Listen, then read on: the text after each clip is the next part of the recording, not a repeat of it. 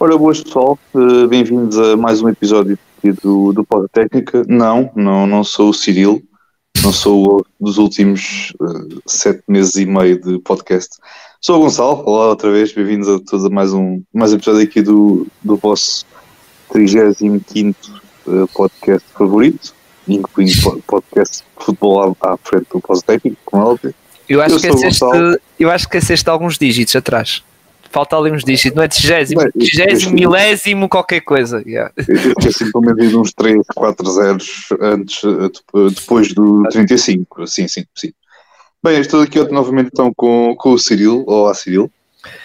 Boas noites, malta, boas noites. E sim, aqui o Gonçalo já estava farto de não ser host e pronto. Quis, pronto, ele disse fogo, o Ciro está sempre a ser host. O Marcos também foi a semana passada, também quer ser. Foi chorar. Não foi ao Marcos. Já agora, boas noites. É verdade, sim, senhor. É verdade, sim, senhor. É boa noite a todos. O homem, o homem, oh, malta, o homem já. Eu, ele vai quebrar a promessa, malta. Malta, ele vai quebrar vai, a promessa dos Lakers.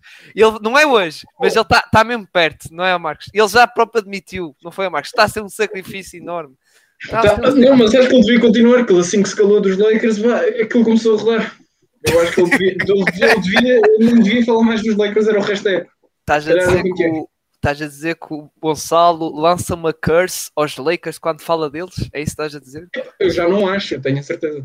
Ah, mas atenção, não, não é uma curse, é uma boa curse, porque é, é uma, uma, boa maldição, porque Pronto, não falo dele. Oh, Gonçalo, não fales até maio ou junho, assim ganhas o campeonato. Ganhas. Não, não, não, não, não, não, não, não, uma vitória. Iremos jogar Não, que a gente depois dá o Vitor ao, aos Pelicans por, por boa, por obra de caridade e depois ficamos a chão no dedo.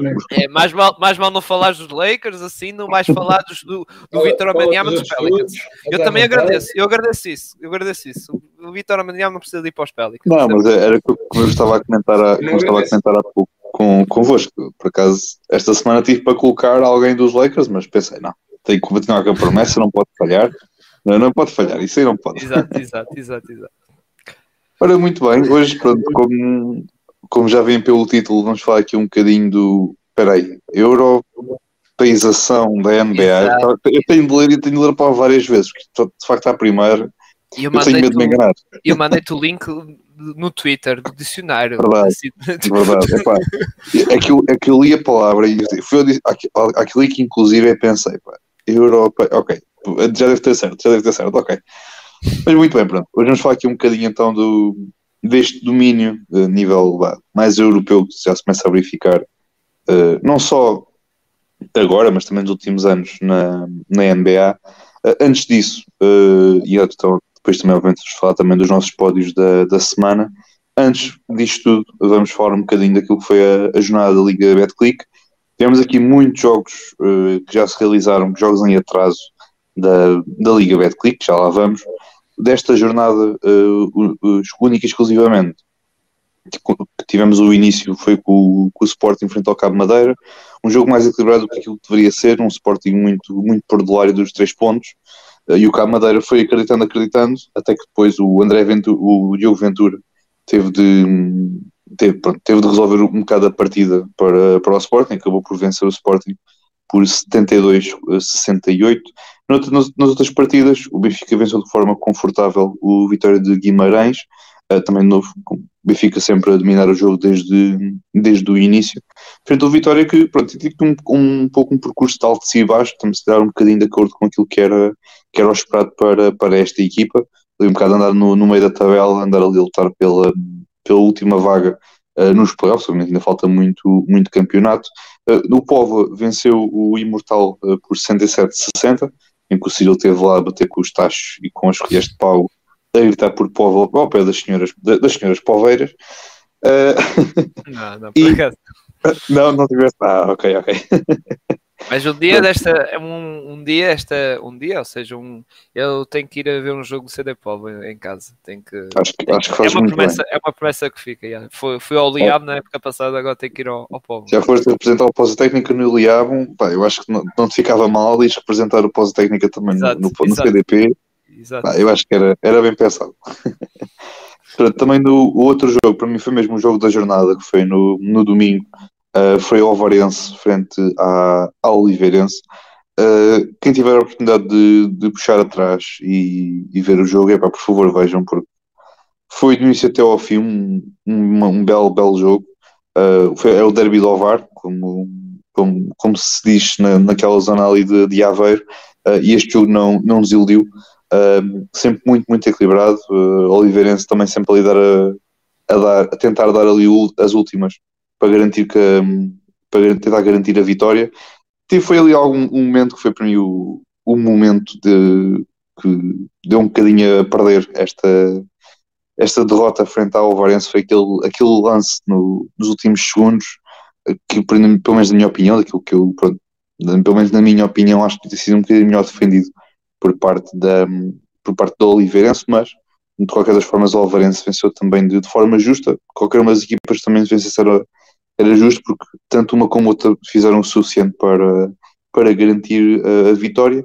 Noutros jogos em atraso, destaque para a partida também de domingo, uh, neste caso ontem às três da tarde, entre o Benfica e o, e o Sporting. Este jogo foi realizado no, no pavilhão João Rocha. O Sporting entrou muito bem, tentou travar, tentou travar ali da, da melhor forma que, que pôde o, o, ataque do Benfica, que é um ataque muito, muito mortífero e com muitas armas capazes de poder fazer danos.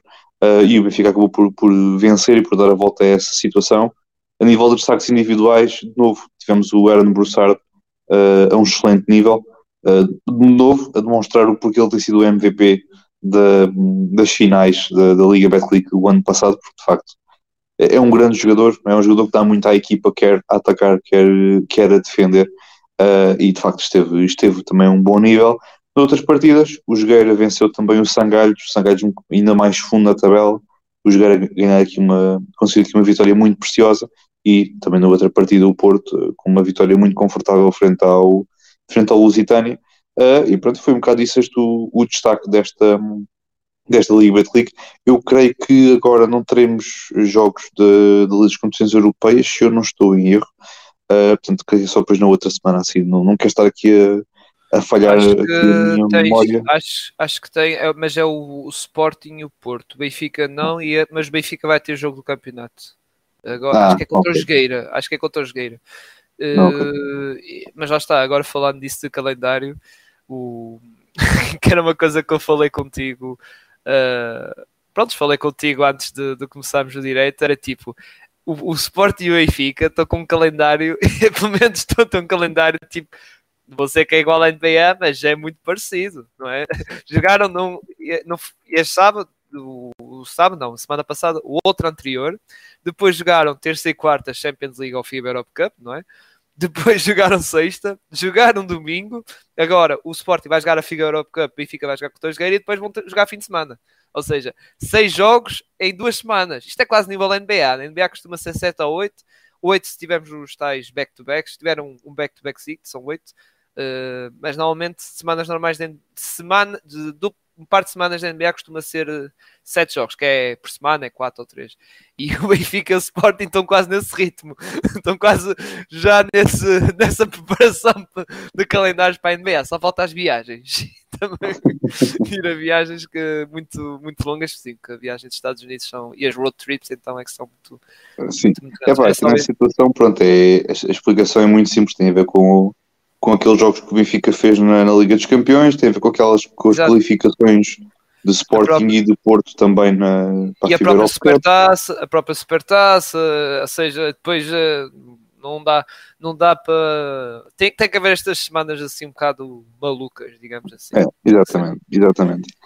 Pronto, obviamente depois nível de Europe Cup, pronto, o Porto já garantiu a, a qualificação para, para a próxima fase, foi inédito para, para o Porto. O Sporting ainda tem, ainda tem hipóteses, precisa também de, de vencer os, os jogos que têm, têm em falta para, para poder passar à, à próxima fase. Do lado do Benfica, obviamente também vale o que vale, mas parece-me ter, ter a já um, um pé e uma, uma unha do outro pé na, na próxima fase, mas vamos aguardar um bocadinho também pacientemente por essa, por essa partida. Vamos ver como é, como é que como é que corre para o Benfica.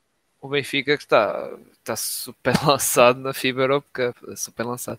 Já a questão do, do Sporting tem um jogo importante, lá está, esta quarta-feira, em casa, contra o Caru da Finlândia e em caso de vitória o Sporting passa para qualifica-se para a próxima fase e até depende do outro resultado de, da outra equipa eh, da equipa adversária, da equipa adversária do, neste caso do Anil Sloklaek da Polónia. Em, em, em, caso de dúvida não digas, diz que, é diz que é só uma equipa polaca. Pronto, é uma equipa polaca.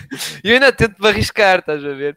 Não, mas uh, se dependendo do resultado, se, se, a equipa polaca perder uh, na Hungria, exato, na Hungria, o Sporting vencendo contra os finlandeses, o Karu, e aí pode até ter o primeiro lugar garantido. Já o Benfica terá o jogo contra o Limoges e contra o Riga, dois jogos eh, em casa que, ou seja, até podem sonhar até com o primeiro lugar, que seria muito bom, que assim dava acesso direto aos oitavos de final da, da, da Champions League. É pá, já para nós ir ao play-in, que é segundo ou terceiro lugar, para a próxima fase, já é muito bom para o Benfica. Então imagina depois já estás final de uma grande competição europeia que só fica mesmo atrás do, da, da, da Euroleague. Mas pronto. Sobre isto, sobre isto já estamos então estamos falados, não é? Agora vamos Sim. para. Epa, vamos calhar manter-nos na Europa, mas não necessariamente na Europa. Portanto, vamos passar aqui ao aquilo que é o prato forte de, do episódio okay. de hoje. Uh, ficar na Europa Europa, mas só falar de jogadores europeus que estão no outro lado do Atlântico. Assim é mais. Isto é a melhor transição de, de, de assunto que vocês já, já, vocês já viram. Ui. Ora, muito bem. Uh, pá, de facto, vamos aqui falar de um tema que tem-se verificado bastante nos últimos anos, na, particularmente, obviamente, também na, na NBA. Tem sido esta, esta tendência cada vez maior de termos mais se calhar mais na, como o Ciro falou há bocadinho que estávamos em, ou se calhar mais na elite da, da NBA, que são as super estrelas uh, atualmente na NBA, uh, que são cada vez mais europeus, não, sei, não, digo, não, não, é, não digo que é a cada ano passam mais, mas parece que a cada ano que passa, aqueles que já há pouco tempo calhar começaram a aparecer são neste momento uh, grandes certezas e grandes confirmações de serem as grandes super estrelas da, da nossa, da, desta liga da, da NBA.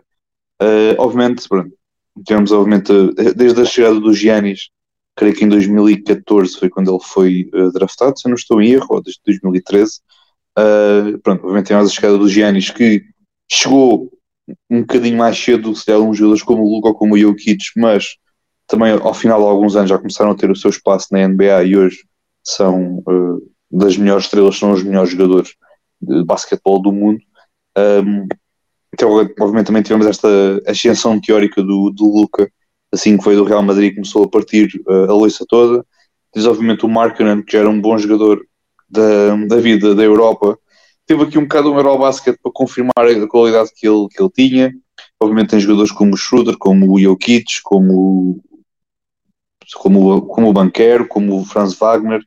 Uh, tens aqui uma série de jogadores que não são, se calhar, pronto, precisa que esta parte não são propriamente as super estrelas da, da NBA, mas são jogadores que te dão muitas garantias para aquilo que as equipas da NBA querem, se calhar, para, ou para as suas rotações, ou para os seus, podem chegar para o 5 inicial, como é o caso, por exemplo, obviamente, dos Bucks, seja dos Magic, etc. Uh, Cyril, passando para ti, tu tens um italiano e um alemão na, na equipa. Eles não, não entram num bar, atenção, é um italiano e um alemão entram numa equipa da NBA. Epá, isto sinceramente eu acho que a tendência é cada vez mais crescente, porque sinceramente eu, eu há certos jogadores que por muito, bom, por muito bons que sejam nas universidades, e obviamente há jogadores muito bons nas universidades nos Estados Unidos, parece-me que temos visto cada vez mais uh, estes jogadores, não necessariamente nas primeiras picos do draft, mas que era ali a meio e fim do draft, que se revelam para ser eh, grandes jogadores, não é? Como é o caso, por exemplo, do Giannis ou do Jokic. Sim, é, é tal. Está a mudar a mudança de paradigma e a tal desconfiança que antes sabia, que o Luca sentiu isso, o próprio Luca Doncic sentiu isso, desconfiança que ele caiu, vamos dizer, caiu para para a terceira pick. Para a primeira, pronto, havia a questão do Ainton, de, de, ele ser a de Arizona, andar na Universidade de Arizona, depois já tinha familiares nos Phoenix, mas tipo, a questão era mesmo. Os Suns, epá, tem que pôr um parênteses, os Suns foram buscar o treinador da Eslovénia essa época. Sim, tinha isso, e depois o Divac, conhecia muito bem o Luca e não sei o quê, mas depois ele não lá gostou do pai dele e é por isso que não preferiu o Marvin Bagley. Mas pronto, isso são outras histórias. Pronto. Mas uh, a desconfiança que, que tinha havido na, na, NBA, e por exemplo, até tivemos, temos o caso do Nikola Jokic, foi escolhida no pique número 41 e pronto, e foi double MVP, aliás, caso único da liga, e acho que tão cedo não vamos ter eh, um caso desses, sinceramente. Uh, agora acho que já não se olha com tanta desconfiança para os jogadores internacionais. Aliás, agora até a própria NBA dá um ênfase enorme ao Vitor Ambaniá. Uma coisa, meu Deus, isto está no nível do Zion, ou até superior ao Zion, porque até eles metem jogos gratuitos na, na app deles. Uh, ou seja, isto já está mesmo coisa. E é por isso que eu digo muitas vezes: eu só espero que, que o Vitor Ambaniama não seja um bust ou tipo um caso parecido como o Wiseman, que já, já, já sabemos que anda agora até na G-League e está, em vez de subir de graus, está a cair de graus. E, sinceramente, Cuidado está... economias, comeu um cozido português ao, ao, jantar e depois já a sobremesa foi um Wiseman. Exato, exato. e depois até o nosso Nemias comeu um Wiseman na G-League. Mas pronto, mas uh, a cena é que só espero que não aconteça ao Vitor, porque se acontecer isso, estamos a. Ou seja, vai haver um retrocesso, vai voltar as confianças, vai não sei o quê, o bus vai ter aquela ideia do, dos europeus uh, podem ser bus, mas como falaste bem, embora estavas a pegar dois exemplos do, dos meus México, o Franz Wagner, pronto, é alemão e fez formação uh, nos Estados Unidos e isso, mas pronto, tem aquele carimbo internacional. O banqueiro, já sabemos que é. Agora já o America diz que é. Ah, é o fake Italian, não sei o quê. Pronto, já estou a começar a namorar um bocadinho com ele, mas embora dizem que ele é um bocado fake America. Eh, fake America. Mas agora a, a NBA em si já, já não olha com tanta. que eu chegar é. Já não olha com tanta desconfiança para esses jovens talentos para esses jovens jogadores que vêm no draft, por exemplo, há um jovem que já me esqueci de, do nome no próximo ano, que já é da, da G8 Night, que é da Lituânia, agora já não lembro o nome dele, que é, joga na G-League Ignite. Deixa ver se consigo encontrar rápido, que lá está, é um jovem internacional que agora está na G-League Ignite, que é da Lituânia, é o Matas Buzelis, é isso, estava a escapar o nome. Que é outro jovem internacional que agora a malta já mete segundo e terceiro lugar. Ou seja, e outros jovens internacionais, também há outro, acho que é um francês no top 10 de 2024, claro, pronto, um bocado futurista, mas eh, já começas a ver mais internacionais ali mais lá acima, eh, mais nomes a, a serem colocados, internacionais não só europeus, embora aqui o nosso foco é europeu, como também, eh, lá está, da África e isso, a estarem mais lá acima. E eu gosto disso, ou seja, a NBA está a ser está a tornar-se mais global, em, em, certo modo, e os próprios scouters, os próprios malta do, dos front offices que decidem as picks e as escolhas do draft, já olham com outros olhos e já não olham com tanta desconfiança, e isso até é bom para nós, portugueses, que é para jovens talentos no futuro, por exemplo, Ruben Prey, não é? Que esperemos que, acho que daqui a um par de anos ele já está elegível para ir para o draft, daqui a um par de anos, ou seja, duas épocas, 2025 acho que ele está elegível. Uh, é bom para nós que assim o Ruben Pereira ainda tem mais chances, mesmo estando em Espanha, em Espanha no Badalona, tenha mais possibilidades de, de, êxito, ao contrário, por exemplo, do nosso Nemias que no tempo dele, na altura dele, ele teve que ir para o Utah State, que era a única maneira, digamos assim, ou seja, não era a única maneira, era é o que acontece em muitos, e não acontece. Alguns jovens europeus têm que ir para os Estados Unidos, ganhar nome na universidade, que é para estar nas cogitações do draft. Pronto, a nível desse, desse tema do draft, pronto, uh, concordo um bocado contigo sobre os olhos estão a começar a, sim, estão a começar a passar do Atlântico, já começam os americanos e malta que decide, como eu digo, já que estou a começar a olhar para, para os outros horizontes sem, sem a tal desconfiança que antes existia e muito. Sim, assim, eu também, também concordo. Eu acho que a transição, já está a haver essa transição, embora acho que não vamos ter uma, uma, uma europeiza, peraí, europeização, assim é que é, uh, na NBA de uma forma pronto, tão, em que passemos, se calhar, para uma NBA totalmente europeia, porque também passando para ti, Marcos, assim, Obviamente vemos o Giannis, vemos o Embiid, vemos o. Pronto, Embiid que já é quase francês, mais francês do que neste momento que. É, já, já, já está no Neste momento camaronês, mas pronto, percebem a, a, ideia. Mas depois também temos ainda, e obviamente, felizmente, ainda continuamos a, a ter muito isso.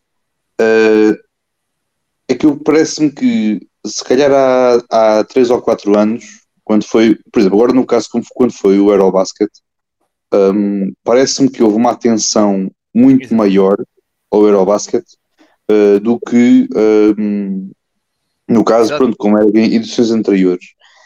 E acho que isso, pá, eu, para sinceramente, parece-me, pareceu-me que foi muito, muito devido, obviamente, a ter jogadores como o Luke, como o Jokic, como o, como o Giannis a aparecer neste, nestas Exato. competições, porque antes não dava porque, pronto, ou estavam, tinham de descansar ou por simplesmente as equipas não o permitiam. Um, e neste momento estamos- a verificar, estamos a verificar o, um bocado que se calhar foi do, do- das edições do Eurobasket foi das edições mais vistas na- nos últimos anos, muito devido àquilo que foi o que é, que é esta, estas aparições, estas presenças eh, do Giannis e do, e do pronto, Lucas e, e etc. Eh, epá, e realmente parece-me é- parece muito interessante, pronto, eh, de facto. Pronto, passando para ti, Marcos, de facto, depois, isto parece-me interessante, era o primeiro ponto que eu queria, que eu queria tocar para tu falares. E depois também é aquela questão, eu acho que o domínio está a começar, mas eu acho que ainda vai demorar muito até poderes ter o domínio eh, de a nível de europeus, porque obviamente tens jogadores como o Tatum, que neste momento é, é candidato a MVP, tens o Shea, que não é europeu, mas quer dizer, pronto, é ali daquela, daquela zona, digamos, apesar de ele ser canadiano, mas quer dizer, não deixas de ter, e acho que nu- nunca deixarás de ter eh, grandes jogadores americanos, uh, neste caso escolhidas para ou para MVP ou para grandes jogadores de, de NBA, não sei se concordas. Vou pegar no teu primeiro ponto, causa do Eurobasket. Lá está, como tu falaste bem, as grandes estrelas da NBA lá, eh, tiveram a jogar o Eurobasket. Tiveste lá o Giannis, tiveste lá o Jokic, tiveste lá o Doncic, Lauri Markkanen fez o seu papel na Finlândia, tiveste o Schroeder a jogar pela Alemanha, tiveste mais. E com essas estrelas todas, tudo no- na mesma competição, é, é normal. Já tinhas a aderência europeia, está, quem tem lá a sua seleção, temos aquelas seleções que é Eslovénias, é as Grécias, eh, Itálias, Sérvias, etc, etc. Tiveste uma grande aderência, especialmente à volta de, desse lote de jogadores que vêm da NBA, e muitos deles, como falaste, Giannis, Luca, Jokic, esses não é porque a equipa deixa ou não deixa, eles mandam no franchise, ponto. Exato. Esse, se quiserem para, esses quiserem ir para o Eurobasket, bom, se não quiserem, não vão. Mas é bom, é bom, é bom existir essa aderência, é bom que eles metam os olhos também na Europa, porque tens muito talento na Europa, não só jovens, como tens jogadores já com alguma idade que podiam transitar para a NBA, roubavam um lugar ao americano, se calhar de caras, impossivelmente. Pegando no teu segundo ponto, por causa do domínio, vou, vou fazer aqui uma ponte. Tu tens dois que me saltam logo à cabeça, foi o Misic, que foi uma novela desta off-season, o Standard tem, o, tem os direitos dele, e ninguém se atrevia a dar uma pick primeiro round pelo Misic. Pá, tens N equipas que beneficiavam do Misic e não de um, Kendrick Nunn. Epá, tem que tocar nos teus Lakers, é um exemplo, é um exemplo. Está bem que os Lakers não tinham o first round pick para dar, etc, etc. Pronto, foi, foi o exemplo que me veio à cabeça, mas um jogador dessa linha está a ocupar um lugar que se calhar o Misic cumpria melhor. Ou bem, ou bem melhor. É um dos exemplos. Outro que tens que eh, falou há relativamente pouco tempo sobre a NBA, também falámos aqui quando o José Barbosa esteve aqui contigo, o Bulgar Sasha Vezenkov está a fazer uma temporada da Euroliga ridícula, ridiculamente forte. E ele falou da NBA e disse, e disse, e bem, a NBA pode esperar, eu quero é ganhar um campeonato aqui. Também há este, há este pé atrás de europeus irem para a NBA, perdem protagonismo, está bem que vão ganhar mais dinheiro, mas nem sempre é garantido ficarem lá, terem uma carreira longa. Tivemos o caso do Teodosic, lenda da Euroliga, um dos melhores jogadores que já passou aqui. Teve um ou um ano e meio ou dois anos nos Clippers e aquilo não correu bem. Não correu bem que ele sai, ninguém pega nele, volta para a Europa. Podemos ter agora um futuro muito próximo o Campazzo, que hoje foi dispensado pelo, pelos Mavericks. Muito certamente, eu não o vejo em mais nenhuma equipa da NBA. Aliás, eu nem acreditava que ele fosse ficar na NBA depois de ter sido dispensado do- dos Nuggets. Os Mavericks lá agarraram nele, mas os Mavericks lá está, uma equipa. Eu gosto de meter os Mavericks nesta conversa porque eles são uma equipa com uma cultura diferente. É uma equipa que é conhecida, ficou conhecida por, por ter um, um dos melhores, até, até agora, o melhor europeu que já passou na NBA, Nowitzki. Foi feito pelo Nowitzki. Foi o Nowitzki que criou, puxou aquele franchise para a frente, foi europeu. Sim. Meteu a reputação Agora- naquele franchise. yeah. Exatamente. Agora na segunda linha já tens o Luca. O- a reputação europeia para os Mavericks é diferente, se calhar, de todos os outros franchises. Eles, estão, eles base- basearam-se no europeu. Quem diz no europeu? Pá, qualquer outra nacionalidade. Tens o, tens o Siakam nos Raptors, que é a figura. camaronês. O Embiid nos Sixers, que é a figura de caras também, camaronês barra francês. Tens mais o Ibaka, que é do Congo espanhol. Montes, montes de jogadores. Mas lá está. Há, há essa desconfiança em jogadores mais velhos. Vai puxando um bocado atrás, como falei no, nos exemplos do Teodosic e no Campazzo. Vem temporadas estelares da Euroliga, o Campazzo aqui no Real Madrid era uma espécie de Magic Johnson, era ridículo, o Teodosic exatamente o mesmo. Chegaram à NBA, não, não deu certo e vai lá, o Campazzo ainda teve a sorte dos Mavericks agarrar nele, mas o Teodosic não teve essa sorte. Depois não se conseguem provar. Eu, acho, eu acho que também vai muito vir, porque o Teodosic, quando entrou, no, quando foi para os Clippers, ele entrou ali naquela fase em que tinha uma equipa um bocado ainda em reconstrução, mas que estava-se a começar a viver um bocado o dedo do Doc Rivers.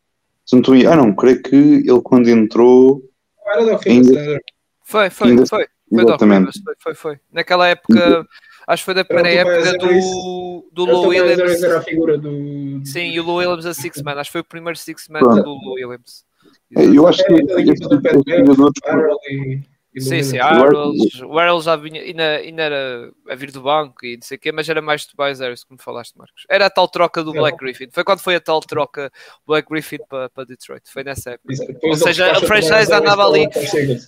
Os franchise andavam. Tentaram é, por ali mais um pouco com o Tia não resultou. Mandaram-no embora e ele não teve mais nenhuma oportunidade da NBA. É por volta para vir do Bolonha. E graças a Deus. É isso,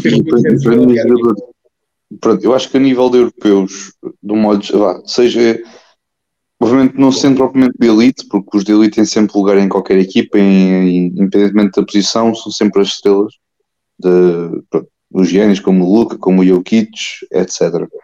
Mas tens também estes jogadores como o Teodosic, como, o, por exemplo, no, o Campazzo é, é, argentino, mas pronto, podemos também colocar neste, pronto, colocar de certa forma neste, neste, neste, neste lote de jogadores. Olha, lembrei-me de outro, o Mirotic.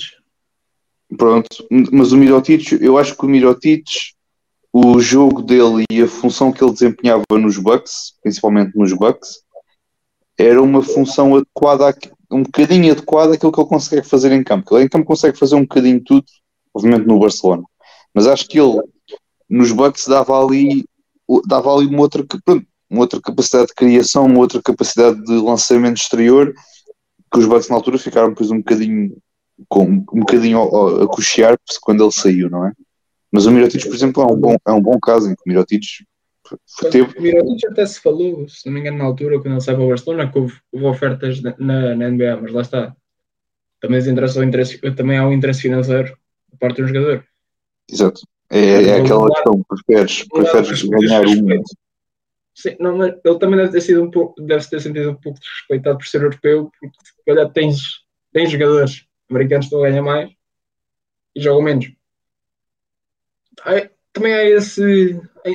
Ainda há um pouco esse estigma com o europeu. Agora, felizmente não. O europeu com, com o estrangeiro. Não é com o europeu, é com o estrangeiro. Agora já não há tanto. Bem, tiveste N casos de jogadores estrangeiros excelentes. O Yao Ming é outro, é outro salta a cabeça o Yao Ming. Está bem, teve, não me engano, teve uma carreira curta na NBA, se não me engano, nove épocas. Mais coisa, menos coisa. All-Star, All-Star no, nos Rockets, uma figura enorme nos Houston Rockets alguns All-Stars dele foi por causa lá dos votos chineses também, não vamos esquecer isso. É, não interessa, mas pelo menos o que eu me lembro, dois deles foi tipo a Kobe, ou seja, o homem não joga e era All-Star. Tipo. Olha lá, não, não, não, podemos, não podemos criticar quando o Nemias teve nos contratos para o All-Star, aquilo era tudo a estar no Nemias, portanto. Exato, exato. Foi o jogador dos Kings com mais votos, mais votos com não é nada, e, e, é só isso que importa, não, quero, não, não queremos saber mais nada, o Nemias esteve lá e acabou. E recebeu um voto de jogadores? Grande Sam Merrill. Grande Sam Merrill. Agora este ano já vai ser complicado. O Sam Merrill está na G-League. Para concluir, tiveste anos jogadores estrangeiros já a provar muito, que jogam muito na, naquela liga, e é pena só agora é que eles estão a começar a abrir mais os olhos. Porque isto já não é. Já tive N, N jogadores para trás, o Saboni, o Saboni Spy é outro exemplo Está bem que ele vai estar para a NBA, mas porquê? Não queriam pegar nele. Para os Blazers é um jogador enormíssimo nos Blazers. O Hakim, que é outro jogador estrangeiro, dizem que é top, metem no top 3 postos sempre pá, já estão a abrir os olhos, mas acho que ainda, ainda é um processo longo. Sim. Mas, eh, mas, mas agora, Marcos, desculpa estar aqui a interromper, mas já se nota, uh, agora pegando no contexto geral, como estavas a, a, pegar, uh, e olha, pegando na, na, imagem que temos aí de, de, capa do vídeo e que lançamos também publicidade, é um belo exemplo. É, tens as três figuras atuais da NBA, que ainda são atuais da NBA: Stephen Curry, Kevin Durant e LeBron James. Esses senhores não estão a caminhar para novos, estão para velhos. E estão a ser substituídos por quem? Pelos três jogadores que estão na imagem. Jokic, que é o melhor posto da liga, ainda para mim é atualmente o melhor posto da liga. Desculpem à malta do, da fanbase dos Sixers isso, Pinto também, para ti também, mas uh, Jokic para mim está à frente do, do Embiid. Giannis, que pá, considerado por muitos uh, melhor jogador do mundo e MVP este ano, e temos o Doncic que, que para mim o Curry reformando-se, o Doncic vai pegar naquele estandarte tipo de melhor point guard da liga, melhor base da liga, sinceramente. E, ou seja, temos as três principais caras da NBA são europeias. São europeias. Eh, o, o poste, o Giannis pronto, pode ser o point forward, wing, e defende também os postes, e defende o perímetro, e não sei o que, ou seja, é um faz tudo, digamos assim. Uh, e depois temos o Donzic que é o base. Temos essas três figuras e três jogadores que já notamos isso, que vão ser crónicos candidatos a MVP. O ano passado já foram, embora o Giannis pronto, teve aquela questão de canseira dos votos. Este ano são. Para o ano vão voltar a ser. Vamos estar para o ano, Deus queira que sim. Para o ano a discutir quem vai ganhar o MVP 2024. E vai estar que nomes? Doncic, Giannis e Jokic. 2025 a mesma coisa, 24, ou seja, vão ser crónicos, vão estar sempre ali, vão ser figuras da liga. E depois há outra coisa que estamos a ver, mesmo assim, é pá, não é só esses três, porque estamos a ver jogadores a vir, a aparecer, o Franz Wagner, que vai demorar o seu tempo, é preciso ter calma e paciência, mas eu acho que um dia, Deus queira que seja nos Magic, chega ao nível de discussão do All-Star. Não vou dizer que ele seja um All-Star, mas para discutir, estar ali na, nas discussões do All-Star, outros, uh, outros europeus a estar ali tipo role players, lá está como uh, o Schroeder, que acho que ainda dá jeito, o Ricky Rubio, pronto, coitado da idade, mas é um jogador que ainda dá jeito e, e depois temos lá está, o, é, é, verdade que vou tocar um bocado no ponto que eu queria tocar a seguir, numa posição que temos na NBA, mas alguns postos que acho que ainda vão estar a contribuir para, para a NBA e vão dar muito valor, e uh, dizer postos europeus. E, eu, e depois temos o banqueiro, fake Italian ou não, que pronto, é italiano, vai jogar pela seleção italiana. Quer, quer os Al-Américas não queiram, vão vê-lo com a camisola da, Itália. Foi a nacionalidade que escolheu e já agora uma salva de palmas para o homem, que isso é muito raro, porque normalmente a malta escolhe ser escolhe jogar americano. Temos exemplos do Kyrie, que podia jogar pela Austrália e não quis. Uh, temos o Banana Bay, que tem a questão da Nigéria, não. Eu, pronto, lá está, não é criticável isso, lá está, está, está nos direitos deles, mas eu fico mais fico mais uh, admirado é com a escolha, ainda por cima que ele era tão novo, com 18, 17, 18 anos, que ele já sabia que podia, nos, claro que agora não ia para a seleção dos Estados Unidos, mas ele podia perfeitamente ser selecionável para os Estados Unidos, bastava esperar uh, mais uns anos, digamos, e como jogador da NBA que ele ia facilmente, nem que seja para, para as competições da FIBA, não estou a dizer para os Jogos Olímpicos, basta daquelas competições da FIBA em que as principais vedetas da NBA não vão. Mas, uh, e o que eu quero dizer isso é que eles escolham o o, o, ele escolheu a nacionalidade italiana, ou seja, uma seleção inferior. E acho que a nível de, de Europa, porque estamos a ver, lá está, os Vitor Amaniamas e, e, futuros jogadores que até estamos a ver no Gerobasket sub-20, qualidade muito boas, Ruben Preis e isso, pá, eu estou com fé que isto, a Europa cada vez vai, vai estar mais presente, mais, lá está, e em vez de estar nos prémios para MVP, se calhar vamos ter a questões dos Six Men, ali um, europeus lá metidos, mesmo na, na, defesa do ano, acredito que podemos, eh, vai, lá está, estamos a, estamos a fazer parte da evolução, coisa, coisa que antes estamos a falar dos Gasols, dos Tony Parkers, uh, do, o Dirk Nowitzki basicamente era o, como o Marcos disse muito bem, era aquele franchise player que basicamente estava a carregar a equipa, o Tony Parker era o sidekick do, do Tim Duncan, o Paul Gasol era sidekick do, do Kobe Bryant, era a segunda segundo melhor jogadores. Agora não, ver jogadores. Era, era, a cara do, dos Grizzlies, até, até ser trocado Exato. pelo irmão, que também é a cara dos Grizzlies.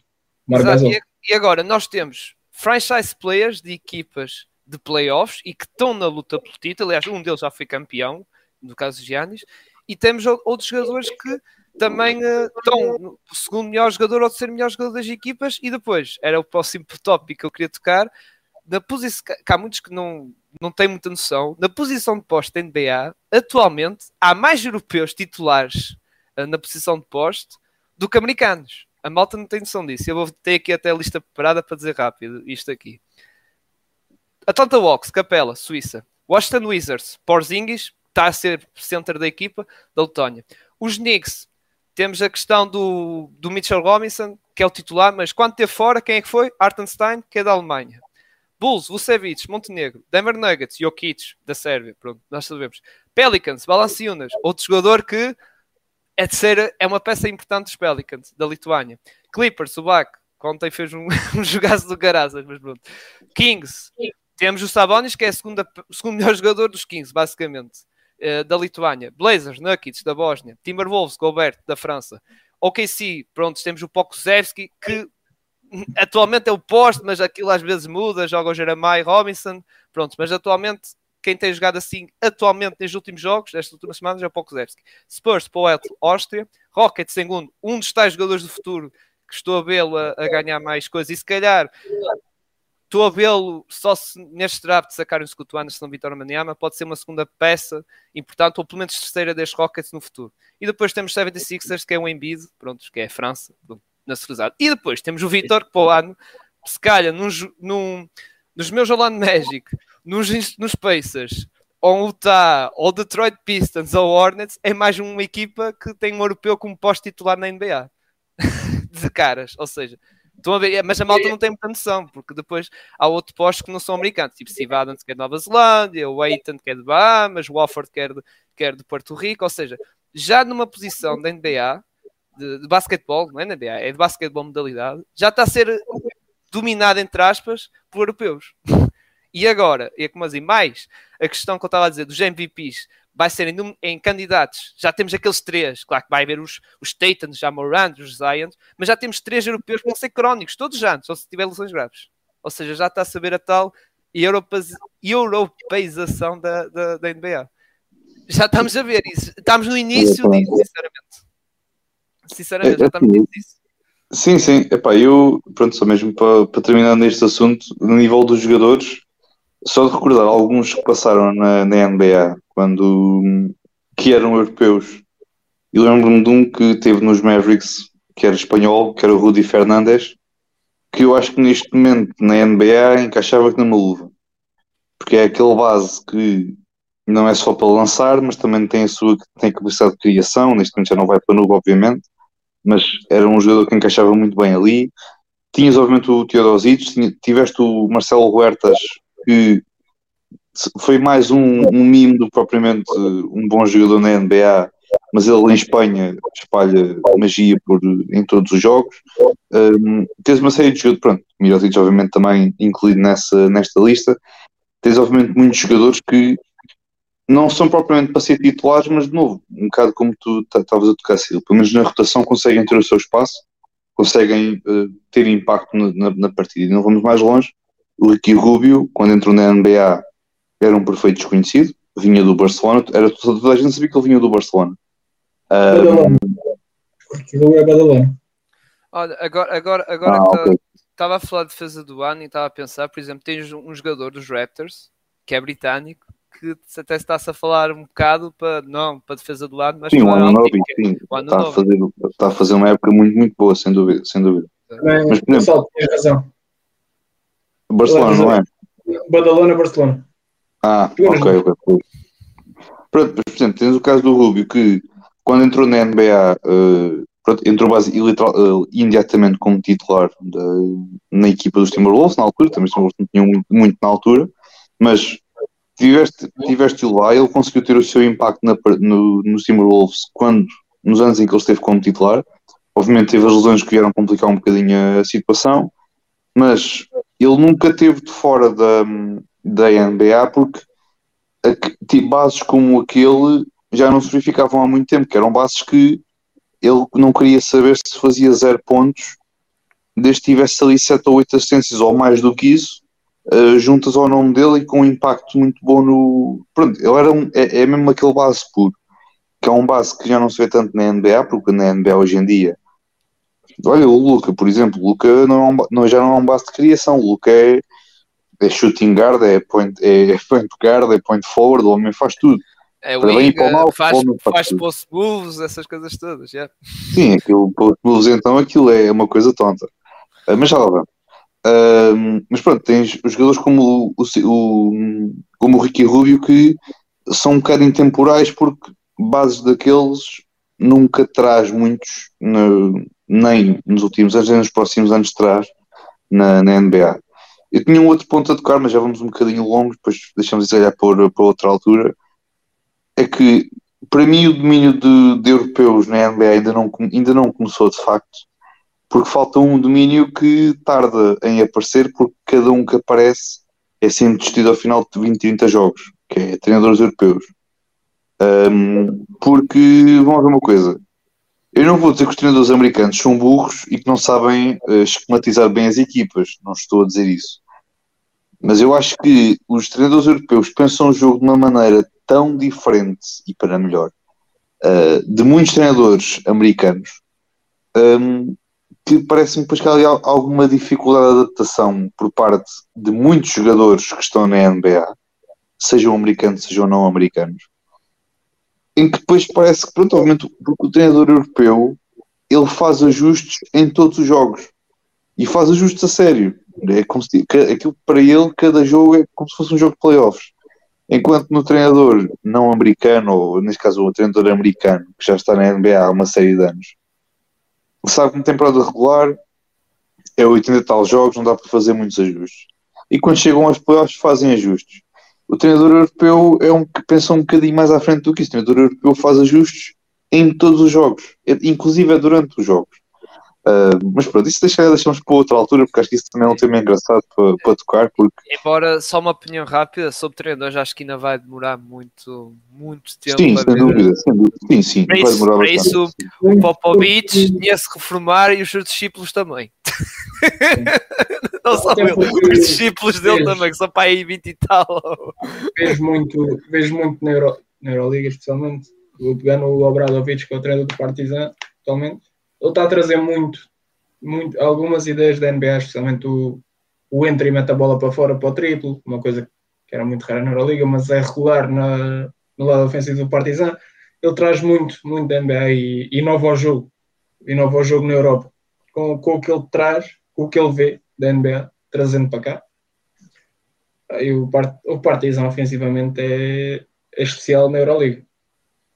Ofensivamente é especial na Euroliga. Devido às Pois, ideias. uma do- às tem, tem um ideias. bocado aquela, aquela abordagem um bocadinho americana para o basquetebol europeu que é mais pensado, é mais. Experiência. Mas pronto, isso se calhar deixamos para outro episódio, porque acho que isso também dá. É um tema também dá para, para, muitas, para muitas mangas. Ora, muito bem. Passamos agora então aqui para, o- para o prato principal, para, para o prato principal, não, para a sobremesa, antes de, de irmos para a cama e pronto. Uh, que é os poderes da semana aqui do, daqui do, do nosso trio Admira. Começando pelo Marcos, uh, que de novo, isto, este, este rapaz não pode ver o, um jogador de Miami a, fazer uma, a ter uma boa semana, mete-o logo no medalhador, não é, Marcos? Sim, pode. O Bam nestes últimos três jogos, com a média de 28,3 pontos, 10,3 ressaltos, duas assistências.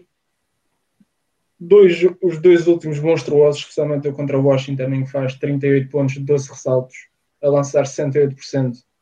O pior jogo dele na, nesta última semana foi contra o Washington também, que o Zito ganha, em que ele lança, lança mal. Só. A única coisa que ele fez de mal nesse jogo.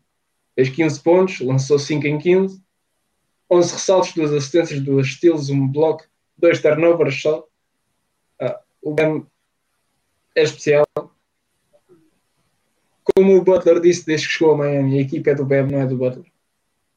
Nós já sabemos disso. O Bam está cada vez mais a descobrir que ele é que é, que a equipa tem que fluir é sobre ele, não é sobre o Jimmy Butler, não é sobre o Kyle não é sobre o Taylor, sobre ele. E, e quando isso acontece, são estes tipos de jogos que uh, vêm do Bam. O Bam continuando assim, sem lesões. Estou a vê-lo a jogar em, em fevereiro, mais ou menos, no All-Star Game, sem, sem, sem dúvida nenhuma. Uh, estou muito contente por finalmente o Bam estar cada vez mais a, a levar o rol de star player de Miami, a levar o a levar, a levar a peito que ele é que é a figura, a figura do franchise. Em segundo lugar, também tenho outro jogador de Miami que fez, fez, fez a faculdade em Miami. É o Lonnie Walker, dos Lakers. O Lonnie Walker tem sido dos jogadores mais underrated, especialmente dos Lakers, esta época. Vou pegando, fiz os três que eu tenho aqui, vou falar dos três últimos jogos. Lonnie Walker nos três últimos jogos está com uma média de 20.3 pontos, 2.3 ressaltos e duas assistências nos últimos três jogos. Ah, no último jogo contra os Spurs, 19 pontos, 5 ressaltos, duas assistências. Ele não, ele não é o star player do, dos Lakers, nem pouco mais ou menos, mas tem estado a cumprir de que maneira? Eu podia puxar, se calhar, os últimos 7 jogos do, do Lonnie Walker e tem sido impecável. Tem sido uma adição impecável a estes Lakers. Era um jogador que eu, eu até comentei aqui, queria queria-lo em Miami. Ele está a provar isso. Uh, não tinha dado tão certo em San António, mas ele está a provar que merece continuar na NBA uh, nos Lakers, somente nestes últimos jogos dele. Aí, e merece, merece uma menção. Não, não é melhor jogador que o Jalen Brown, não é, mas acho que merece uma, uma atenção especial do Lonnie Walker. É, eu tenho o Jalen Brown, é pá, eu pulo, pulo em terceiro ou pulo em primeiro, para mim é igual. É, incrível, o Jalen Brown 30 pontos, nos 30.7 uh, pontos, 4.7 ressaltos, 3.3 assistências nos últimos 3 jogos. É, é, o, é o sidekick perfeito para o Jason Tate. Jalen Brown. Desde que eles começaram a entender melhor, desde que eles começaram a perceber que a bola não é só para um, nem é só para outro, as coisas têm fluído de maneira e o Jalen Brown é o sidekick perfeito para, para, para o Jason Tatum desde, desde que aquilo começou, começou a engrenar como deve ser. E lá está ele e Tatum são dois jogadores jovens daqui para o futuro em Boston, é sempre a construir a volta destes dois, desde que não aconteça nada pelo meio. Jogador excepcional. Eh, sobre o Lonnie Walker, um pequeno comentário, ele basicamente está a fazer o que Malik Monk fez no ano passado. na, na, cena do underrated é um bocado, é um bocado parecido. É pá, é um bocadinho diferente, mas está bem. Pronto. Tu não podes comentar. Não, eu estou só a dizer, estou a dizer, olhando oh, para a tua pronto, comparação. Pronto, Marcos, olha... vai quebrar, já quebrou, pronto. Já não, quebrou. não, não, não, estou só a dizer. Em comparação com aquilo que era o, o, o Malik Monk, o ano passado, Está bem, pronto. Consigo entender o teu ponto de vista. Pronto. Não digo concordo, mas consigo perceber. Pronto. Não, eu estou a fazer esta cara porque estás a falar dos Lakers, mas pronto. Não, não, não estou a falar. Vamos fingir, Marcos, este meio minuto antes vamos fingir que não ouvimos nada. Pronto. Vamos, tirar, vamos editar, vais-me obrigar a editar este vídeo e o áudio para não passar esta parte à frente. Tipo, desde que eu acabei o meu comentário, passar. Pronto. vais-me obrigar a fazer isso, já viste? Olha, muito ah, bem, pronto, o meu pódio também não, não acrescento muito aquilo que o, que o Marcos falou, pronto, bem, teve uma, uma semana de facto muito, muito boa. Acho que ele, ele fazer estas médias demonstra que falta ali um, obviamente, as lesões em Miami estão a ter um bocadinho de impacto, por isso é que ele também está a ter estas médias, porque ele não, eu não sinto que o Bam tenha de ser um jogador tenha de fazer estas médias para que a equipa possa ganhar, porque eu não acho que o BM seja aquele tipo de jogador que ofensivamente tenha de ser um monstro. Desde que consiga proteger bem a sua, do lado defensivo, consiga defender bem, consiga fazer um bom trabalho defensivo, depois é um bocado papel da, da equipa fazer o, o inverso, no, atacar, embora o BM também possa ter influência, mas pronto, Marcos, eu acho que percebes o que eu quero dizer. Pronto, de, ele pode fazer estas médias à vontade, mas ofensivamente como tem, e se ele puder adicionar, continuar a adicionar este jogo ofensivo, no, continuar a. Sim, mas eu, eu, eu, falo mais na, eu falo mais naquele sentido de. Eu, eu, ainda bem que ele está a fazer estas médias, é bom para ele, mas não sei se é a chave para Miami, percebes? Porque o BM é o, é o pêndulo defensivo e estás a, a, a, pedir ao BM, ou neste caso, vez do Bama fazer estas médias, ele vai se cansar e vai se, vai -se desgastar e depois precisa dele, se calhar, à parte dos jogos a, apertar. Não estou a pedir 30 pontos por jogo, não estou a pedir nisso. Estou-lhe a pedir é que ele não hesite em lançar dentro do garrafão. Não me interessa se ele faz 10, 5. Pois, exato. Eu quero é que ele tenha o garrafão, tenha essa oportunidade e lance. Exato. E, Faça um bocadinho o seu papel. É o que acontece. É isto tentado acontecer. Exatamente. Pronto, em segundo lugar, também tenho o Jalen Brown, pronto, também pouco mais a acrescentar aquilo que o, que o Marcos também, também falou. Uh, o ano passado não tanto, mas parece-me que este ano eu olho para um jogo, vejo um jogo de Boston, uh, seja contra quem for, E se calhar nos últimos anos não tanto, uh, mas se calhar este ano eu consigo ver tanto o Jalen Brown como o Tatum a ir facilmente para 30 pontos por jogo, tanto um como o outro. E de facto o Jalen Brown tem estado a um, a um nível muito, muito bom. Pronto, teve uma, uma semana em que teve muito, muito num nível de eficiência enorme na, nesta semana de, de NBA. pronto, obviamente, esperemos que assim continue, porque de facto está a ter uma não só esta semana, mas acho sinceramente a ter uma temporada muito, muito boa. Na, neste caso, nesta, nesta temporada em Boston, também muito devido àquilo que tem sido esta equipa também, principalmente ofensivamente, para, para Boston. Um, por isso é que eu também tenho aqui em, em segundo lugar. Em terceiro, epá, tenho de dar aqui um bocadinho, um bocadinho de amor ao Ben Simmons, porque eu meti no Twitter há, um, há uns, esta, esta semana, no fim de semana, uh, a folha estatística dele nos últimos jogos um, neste caso pelo, por, pelos Brooklyn. Não me recordo agora bem, mas sei que era à volta de 16 pontos por jogo, era 7 ou 8 ressaltos por, por jogo, também com 5, 6 assistências por, por partida, um bola, pelo menos um bola por jogo, um desarme de lançamento por jogo, já para não falar nas porcentagens de lançamento que obviamente são elevadas, porque ele está, ele é o, o poste, no fim de contas, desta equipa de, de, Brooklyn, mas a nível do lançamento está a ser muito a partir do, do garrafão ali da perto da zona da área pintada, está a ter o seu, o seu impacto. Eu não o foco tanto por isso, foco porque vejo que ele um, jogo após jogo está a ganhar mais confiança e isso é bom para, para um jogador que teve um ano e meio parado e também teve toda aquela situação em Filadélfia que acho que não é bom para ninguém viver aquilo que ele, que ele viveu, uh, mas defensivamente quando tem, tem ganho de confiança também do lado defensivo, tem estado muito bem também nessa, nessa vertente, está a ganhar confiança, acho que acima de tudo é, isso é que é o mais importante para ele, uh, isso é, excelente, porque acho que o Brooklyn vai precisar muito de, dele, uh, não só nos próximos jogos, mas também no resto da temporada, e claro, caso eles também cheguem aos playoffs, também vai ser um jogador importante. Uh, Cyril, uh, passando para, para o teu pódio, epá, esta semana nós de facto não. Ah, pronto, o Cyril teve aqui um bocadinho diferente. eu vou passar a explicar. Mas acho que é que eu, depois eu tive a dizer isso. E eu assim, epá, e vocês vão reparar a seguir, e mesmo a malta do Spotify, né? É, é, os pódios das equipas é praticamente igual, já estou a spoiler, praticamente igual, e as das latas das equipas também. E as de ilusão, pronto, eh, tive que inventar tal como estes de pódio da semana dos jogadores. Por isso eu tive que arranjar, arranjar, pronto, não foi assim muito difícil também. Três jogadores diferentes dos vossos, porque senão lá está, era Bana de Baios e o, e o Jalen Brunson.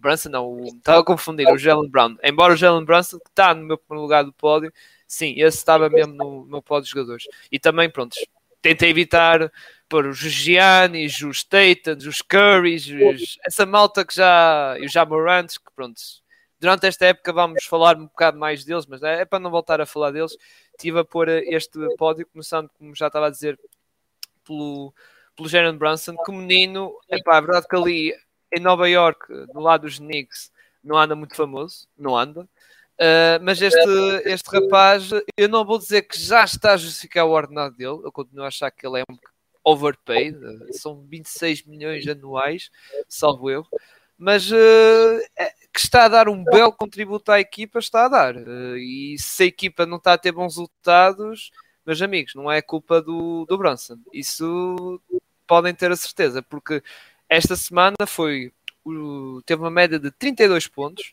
7 assistências e meia, 2 triplos e meio, com uma eficácia de 51% e meio e 92% e meio de lance livre. E para além disso, turnovers. Só teve 1.7 turnovers. Bom base. uh, base, construção e motor, digamos, de, de ataque desta equipa. Ou seja, números muito bons esta semana e por isso, pá, tinha que dar destaque aqui ao, ao Jalen Brunson. Depois o resto, Shea Gillas Alexander continua num registro muito parecido de, de há duas semanas atrás, ou na semana passada também falámos um, um bocado dele. Continua no mesmo registro, a fazer belos jogos, jogos de, de 30 pontos, 6 assistências, 7. É verdade que a equipa do jogo em si já está um bocado já está a perder jogos, digamos assim, mas mesmo assim o, o Shea está a ter um belo registro e está na luta, digamos, para o All-Star como. Está, está, a ganhar o seu lugar para o, para o All-Star Game, sinceramente. E depois, em terceiro lugar, uh, teve dúvida entre o Jeremy Grant e o Shake Milton. Eu pus aqui o Shake Milton, porque acho que é, vai ser a única vez que eu vou pôr no pódio o homem, sinceramente. Eu, eu acho que vai ser a única vez que o Shake Milton vai aparecer nos pódios da semana aqui no pós é, é, a única vez. É, o Jeremy Grant, se calhar ainda aparece uma vez, e, embora está, foi um bocado difícil, aqui sim, terceiro lugar, meu terceiro lugar foi um bocado difícil por causa destas uh, escolhas, uh, até posso começar pelo Jeremy Grant, que vai ser o meu, pronto, shout-out, pronto, que a equipa do, dos Portland Trail Blazers sem Lillard, e nesta semana assumiu Uh, tanto o lado defensivo como o lado ofensivo da equipa, assumiu em uh, alguns jogos desta, desta semana, por isso eu até fica aqui o shout para o homem, principalmente aquele jogo contra os Knicks, por acaso, em que ele fez, uh, bateu o seu recorde de pontos, de carreira, de 44 pontos, e mesmo este jogo contra os Nets até teve em grande nível, por exemplo, o Afro não esteve tanto, mas o Jeremy Grant, neste caso, nota-se que está, não é aquele jogador, aquele role player que só sabe defender, é, é um jogador que até no clutch time já decidiu, já decidiu os jogos contra os Lakers, por acaso do Gonçalo,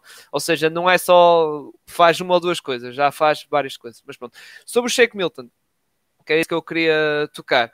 Não foi, malta diz, ah, puseste por causa dos jogos contra os Magic, também é verdade, não é? Não vou estar aqui a não vou estar aqui a dizer, ah, não, não foi nada, não, foi uh, boas exibições contra os meus Magic, também no jogo antes nos Warners, mesmo contra, no jogo contra Brooklyn, que ganharam, uma bela surpresa, não estava à espera, uh, de, pronto, da vitória dos, dos Philadelphia, mas sim, foi um, uma semana positiva do homem, em que ele assumiu um bocado, prontos, o leme da equipa, lá está, sem James Harden, sem Embiid, sem o, o Tyrese Maxey tinha que alguém para, para aquele posto e teve que ser ele. E nós que até criticámos um bocado, um bom bocado, o banco dos Philadelphia 76ers, não tem tido qualidade e outras coisas. Pá, ele até passou em bom plano nesta semana, bons números, lá está, de, de média de 23 pontos, quase 8 assistências, quase 7 ressaltos, 59% de eficácia de lançamento, 94% de, eficácia de lançamento livre, 2 triplos e meio, Epá, e está, correspondeu, e correspondeu muito bem, a equipa tem ganho jogos, com ele, pronto, já ser uma das figuras, por exemplo, neste duplo confronto contra os Magic, foi a melhor figura dos, dos Philadelphia 76ers, a nível de contributo ofensivo, foi de certeza absoluta, mas, eh, mas é por isso que deixei aqui em terceiro lugar, por gostar. Volto a repetir, porque acho que é a única vez que vai estar nos pods aqui do Pausa Técnica, sinceramente. Eu, eu acho que, pá, sinceramente, é, concordo. Não Marcos, eu, pelo menos eu, eu não vou meter. O Chico seguramente não vou meter. Nem que ele faça. Nem que ele faça 80 pontos. Quer dizer, ele faça 80 pontos no jogo. Se ele tiver uma semana contra os Rockets, a jogar dois jogos contra os Rockets e contra Imagina, meteu o New Walker. Eu meti o do New Walker. Via-me via meter o Shake, o Shake Milton, mas é um jogador que se calhar me passava ao lado. Não, mas eu, eu, eu, eu, por acaso, como, lá está, como adepto dos Magic, é verdade que, pronto, estive a ver os jogos, ainda por cima, em direto, Uh, embora não vi o jogo todo em direto, mas cheguei a um ponto, um dos jogos eu desliguei, não é? Tipo, pronto, já está o resultado feito. Mas, uh, pá, pronto, eu acabei por estar aqui, pronto, uh, falar disso porque lá está, o Philadelphia 5 é verdade que foram jogos fáceis, lá está, contra os Magic, contra os que não têm as missões que eles têm, mas uh, com as ações todas, foi, volto a repetir, ele pegou no leme da equipa, principalmente do lado ofensivo, ele e pronto, o outro jogador, mas ele teve, foi a figura, digamos, desta semana dos, dos Sixers e é por isso que meti aqui. Muito bem, bem, de pódios do, das coisas boas estamos conversados, vamos agora ao, ao pódio dos jogadores que não fizeram coisas tão boas nesta, nesta semana. Uh, epá, eu, olha, eu vou passo ao Marcos, depois passo ao Ciro, porque eu a falar de, do, do meu, da minha lata de, da semana de jogadores falo depois um bocadinho mais daqui a bocado quando falar de, da lata de, das equipas. Uh, Marcos, uh, porquê o de T. Murray? Não é que ele tenha feito maus jogos, não. Mas a atitude de T. Murray para com os rookies continua. Ser um bocado burro. E gostei-lhe. Gostei-lhe. Um jogo em que ele e Triângulo combinam para 83 pontos, não me engano. Perdem para os Houston Rockets. Ainda não ouvi fazer nada disso contra um Embiid, contra um Giannis, não sei o que é que se passa. Ou é que é o preconceito? Ele está habituado, ele está habituado nos Spurs, ele só vê putos à frente, então está farto daquilo. Então agora cada vez que algum puto começa a olhar. E depois, e depois já... mais, novo que ele, mas é calvo, passa por velho. Né? Yeah. E depois, e depois apanha o Laurie e até tremam das pernas, não sei porquê. Eu acho que essa. ele e o Trae Young andam, andam alérgicos em Miami. Fogo. O Trae o Young e o Dijante Murray não, epá, entram em Miami e são tratados como crianças. O que, o que ele tenta fazer aos outros é o que lhe acontece cada vez que. É, é ele aos Ox. Embora o Young teve melhor que nos playoffs. Este jogo teve melhor. Com, com o Young é literalmente o meu bebê. Precisa de minoxidil. Só. É o que lhe falta. Não, mas eu gosto de Triângulo, pá, gosto de Triângulo. Não, mas é pá, o também acho que é isso. Acho que o, o carácter é, soltou-se bastante desde cedo de San António. Eu, eu acho que lhe fazia bem a rédea, a rédea curta do, do Popovich e este tipo de atitudes. Ah, não, não, não concordo. Devia tentar ajudar os miúdos, tentar a, a, a inteirar-se, ou a faltar a palavra, a incluírem-nos na liga, para eles sentirem como é que é, como é que é ser um atleta profissional de alto nível. Um, também é um jogador que já tem alguns aninhos da NBA, inclusive é um All-Star ano passado. Acho que lhe faltava um bocadinho mais de compaixão para com, para com os mais novos. Apesar do Dijon também ter um histórico complicadíssimo antes de ir para a NBA. Complicadíssimo. Eu acho é que o Traiano precisa ver daquele tratamento que o Carlos Martins fez no cabelo, que ele tinha pouco e depois passou a ter bastante. Eu acho que o Traiano precisa de ir à Turquia. Olha, e, e perdia o cabelo todo. Se ele entrasse lá, ah, perdia o cabelo. Ah, são os melhores. Quer, queres, que vá, queres que eu vá para o Fenerbahçe para ganhar a Liga assim, para não ter discussão? para tipo, eles já estão em alta, mas para o Triângulo é mesmo para ter a certeza que vão ganhar. Olha o Triângulo e olha o Bogdanovic de volta, está nos Ox, volta para o Fenerbahçe. Olha, isso é, isso é que era.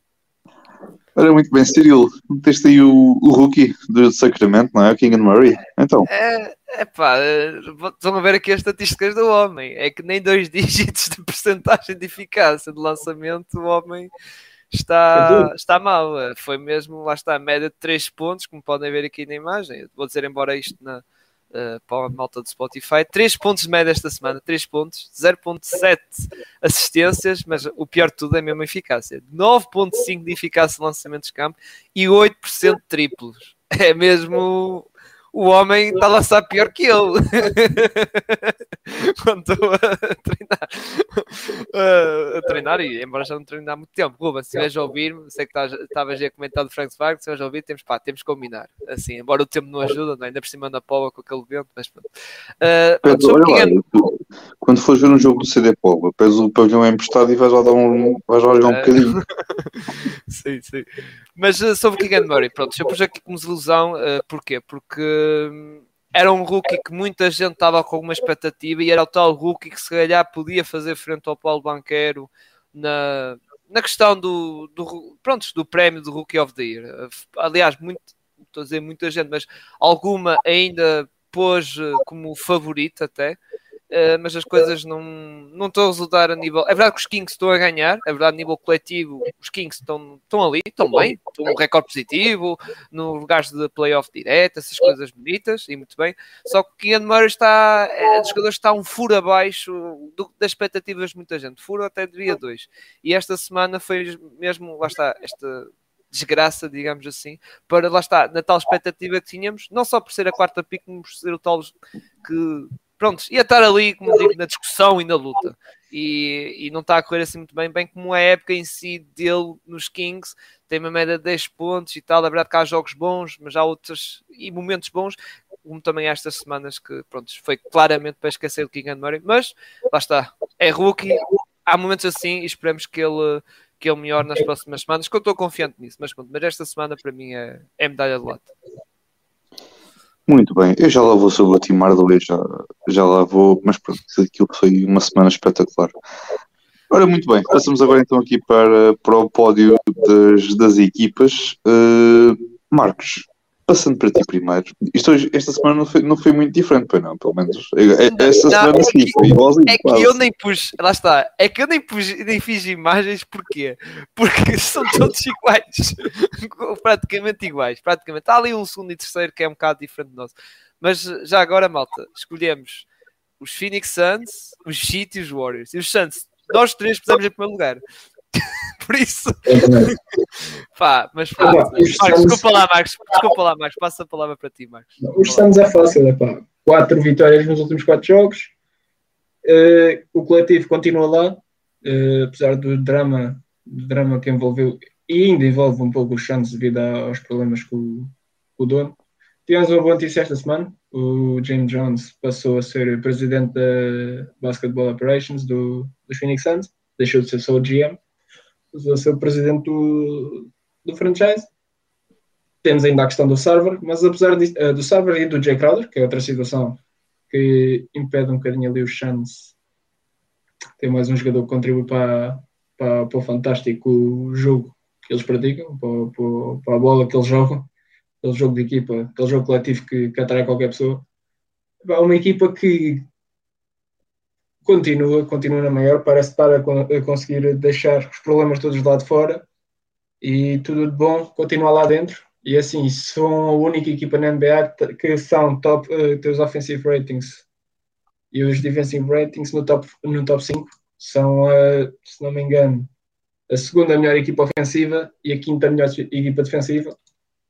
A imagem dos últimos dois anos de, de Phoenix continuam, continuam em grande. E quatro vitórias nos últimos quatro jogos. Se não me engano, primeiro lugar no, no Oeste. Possivelmente o esperado do, do chance nos, a que temos sido habituados eh, este ano. Em segundo pus o Zito. Três vitórias seguidas. Eu estava à espera disto. Finalmente. Não estava fácil. E muito graças ao que disse há pouco do, do Ben e do esforço coletivo da equipa. E mais uma vez ao Kyle Lowry que fartei-me de ver no início da época que o homem já estava já estava lost e que já não valia nada e o contrato muito longo e etc, etc. E ele tem sido dos jogadores mais incansáveis do Zito, aliás, o segundo jogador com mais minutos na NBA. O homem ontem há um vídeo que o homem não se aguenta, parece que vai arrebentar a respirar. Não se mexe mesmo. Para a idade que tem, está a contribuir bastante bem, muito melhor que a época passada. A época passada foi, foi muito assolada de lesões para o Laura e problemas pessoais. Esta época está a correr muito melhor e ele, ele, tinha, ele tinha avisado. Ele sabia que cada um se estava a encontrar nesta época, saber o que é que tinha que fazer, o que é que não tinha que fazer. Está, está a correr bem. Em terceiro, tenho os Warriors. Parece também que acordaram nos últimos jogos. Se não me engano, três vitórias nos últimos três. Jogos complicadinhos. Clippers, Jazz e Timberwolves. Apesar do jogo em Minnesota, vimos Foi um uns, passeio, pá. Foi um passeio. vimos uns Timberwolves que Fonha-se, aquilo Lo- foi. louvado Já nem sei quantos. Já nem sei quanto, quanto é que eles tinham de primeira, primeira parte. Pá, isso tem tal pontos já de, de- Acho que já não Como, lembro. co- como o Tiril gosta de dizer, são os Timber Puppies. Foi muito É, mal. que Até o Austin epá. Rivers disse: Nós somos a maior equipa da liga e nós jogamos como, como a maior equipa da liga. O que, é, o que é, é de estranhar para os Wolves, tendo Carl Anthony Towns e Rudy Gobert, mas não é dos Wolves que eu quero falar, que eu falo dos Warriors. O Clay, o Clay ouviu as críticas, eu próprio critiquei o Clay. O Clay ouviu, parece que está a correr bem. Está a correr bem ali. Voltou. O Clay voltou. Agora vamos ver durante quanto tempo. Mas à partida voltou. E é isto, eu acho que as vossas equipas são exatamente as mesmas. Exato, pá, tu já disseste bastante coisa, Pronto, fizeste um belo resumo sobre os Suns, pronto, estou a continuar a, a ganhar jogos, esta semana ganhou aos Knicks, ganhou aos Lakers, ganhou aos Pistons, ganhou aos Jazz, embora foi ali até ao fim, mas pronto, estão a, a fazer a sua, a sua campanha, digamos, normal, eh, lá está, com o Chris Paul ausente, agora não sei quanto, acho que não sei há quanto tempo já está ausente, se falhou, Já, já é algumas, já é algumas semanas. Ah, Do Chance, do Chance quer destacar um jogador que também foi, foi, foi tema no off-season, que é o Aiton. Acabou de ser jogador da Ex- semana pá, Exato, só que eu não pus o, eu não pus o Aiton como por acaso estava a pensar, mas depois lembrei da cena que ele fez o Austin Reeves e, e pronto, e levou aquele encontrão do Pat Beverly, mas eu não gostei muito, lá está, não gostei do Pat Beverly, mas também não gostei da atitude do, do Andre Ayton, que é a tal cena. Ele fez isso ao Reeves, mas se ele fizesse ali a um Jokic, ou um, ou um Embiid, ou não sei, eh, eu queria ver, lá está, queres da mesma altura, estás a ver? Eu queria ver se ele fizesse, fizesse essa, essa cena a, a essas pessoas do, do tamanho dele, mas pronto. Uh, sobre, lá está, Santos, pá, regulares, mesmo sem, uh, mesmo sem o, o CP3, mas tem o Cameron Payne ali a substituí-lo, o Booker, prontos, com estas vitórias com as suas exibições, também é outro nome que está ali no nome para MVP, naquela, naquele lote de meia dúzia de jogadores, também está lá presente, porque pronto, também eles são está ali desde a da conferência. Os Warriors estão a acordar aos poucos. É verdade que Uh, nota-se que parece que o 5 titular é tipo, malta, como foi no jogo contra os Timberwolves, é resolver o assunto já, que é tipo, resolver isto já, tipo, já quase com 20 pontos de diferença, que é para depois o banco, mesmo se fizer a geneira, pá, eles têm 20 pontos de diferença, temos aqui uma tolerância muito grande. Mas pronto, uh, ah pá, é um bocado isso, e, e nós falámos aqui um bocado do Wiseman, e pronto, podemos tocar aqui outros, outros jogadores, mas os Warriors basicamente é são aquela equipa que nós sabemos o valor deles, não é? E que realmente depois em playoffs já sabemos que até na cena da questão da rotação isso vai diminuir para 7 ou 8 jogadores e Currys, Clays, Greens, Wiggins vão jogar quase 40 minutos ou até vão jogar 40 minutos e o banco, ok, até pode ser uma preocupação, mas nós já comentamos isso, não é um alarme, alarme, é ali há que fazer, vamos ver os miúdos, certos miúdos darem saltos, tipo Cominga ou Moses Moody e até o próprio Di Vincenzo e o a escapar o outro, o Jamichael Green, se realmente pegam na equipa, e não podemos esquecer que também no ano passado também os Warriors não andaram muito bem, o Otto Porter também teve assim algumas dificuldades para entregar na equipa, e já o Gary Payton porque o Gary Payton pronto, já, já até estabeleceu-se bem no sistema dos Warriors. Uh, por último, os Miami Heat, uh, pronto, os Miami Heat, acho que o Marcos está aqui, e, e embora já comentou um bocado disso, Miami Heat teve numa fase má, e depois uh, lá deram um, arrebitar, tipo, malta, uh, nós estamos com o recorde pior que os Nets, uh, nós estamos ali, daqui a um bocado, nós estamos ali o recorde dos Hornets, ou até dos Magics, os Magics lembram-se ganham dois jogos, passam por cima de nós, ou seja, eles tiveram que arrebitar aquilo e começaram a ganhar jogos, o Laurie, coitado, a jogar minutos, tantos minutos, coitadinho do homem, pronto, o, Cal o Caleb Martin, pronto, não tem pena, porque ele ainda é, é novo, entre aspas, já tem 25 mas mas tem de jogar muito tempo a 4 e é uma questão, Marcos, que acho que eles têm que ver, porque o Caleb Martin a 4, epá, eu gosto, até gosto dele, é um é daqueles jogadores empenhados, não tem sim muita qualidade, mas cumpre o seu papelzinho, empenhado e pronto. Lá está, é até jeitoso, mas não tem depois para aquela questão dos playoffs, não acho que depois a nível de ajustes, sei as equipas adversárias vão explorar muito o lado dele. E ali o 4, lá está, voltando a tocar do Jay Crowder, acho que até podia ser uma boa peça, melhor que o Cali Martin. E o Laurie, pronto, coitado, a jogar 40 minutos, não estou a vê-lo a fazer isso até toda. Também se deve muito às lesões, se não me engano, no primeiro Exato, jogo que os Wizards os tinham 7 jogadores disponíveis e o Gabe Vincent foi obrigado a, Exato. E o, ir à bola e vestir-se para estar lá sentado e o Butler ainda, ainda está de fora e isso, mas yeah, sim, mas, uh, mas pronto, já, já estou a recuperar bem. O Tyler fez um triplo duplo, lá está. Eh, primeiro da carreira. Primeiro da carreira, por isso. Por isso, malta. Não sei se estava na cláusula do contrato dele. Se tiver, então. É mas pronto. Mas, mas não alongando muito, já estou aqui a alongar um bocado. Pá, uh, já disseste praticamente o que, que tinha para dizer. Gonçalo, não sei se tens mais alguma coisa. Não, é? Sobre Miami não tenho muito mais a, a, acrescentar. Pronto, o Golden State está a começar ali a, a afinar um bocadinho a máquina. Obviamente o 5 inicial é, é o 5 inicial, não há muito mais a, a dizer. O banco está a começar, está a começar, está-se a começar a ver ali qualquer coisa. Quem sabe, não, não sei. Isto nunca, nunca sabe o que é que pode, o que é que pode vir ali daquele lado. Uh, mas de facto está a ser um está -se a começar a ver alguns jogadores a aparecer. O, o Jordan Poole é o sixth man da equipa. Obviamente estamos já a começar a ver o Divincenzo a aparecer também o Cominga também a fazer, o Cominga estão a adaptá-lo um bocadinho ao papel do Draymond Green a, a nível de 4 trabalhar muito ali a partir do short roll estar ali a trabalhar muito nesse sentido. Vai demorar o seu tempo porque Draymond, jogadores como o Draymond Green só há o próprio e pronto, Vai não vai ser fácil, mas acredito que ele tenha capacidade para, para ser o futuro 4 do, do Golden State. e do, do como o Marcos falou, o Aiton está para mim está a ser o destaque desta equipa neste momento. Uh, justamente do, do, ponto de vista defensivo, está a ser um jogador tem, tem aqui uma grande melhoria no, no ponto de vista defensivo e o, o que é bom. Um, que, pronto, esperamos que ele, que ele consiga continuar esta, esta boa onda de forma, mesmo depois quando o Paul volte, ele continua a ser esta peça importante na, na equipa, apesar de toda aquela situação de, do saía, não saía de, de, de Phoenix. Uh, pronto, é uma equipa que tem um plantel curto, é um facto. Também, obviamente, tem aquela questão do Cameron Johnson que vai, vai falhar o resto da temporada.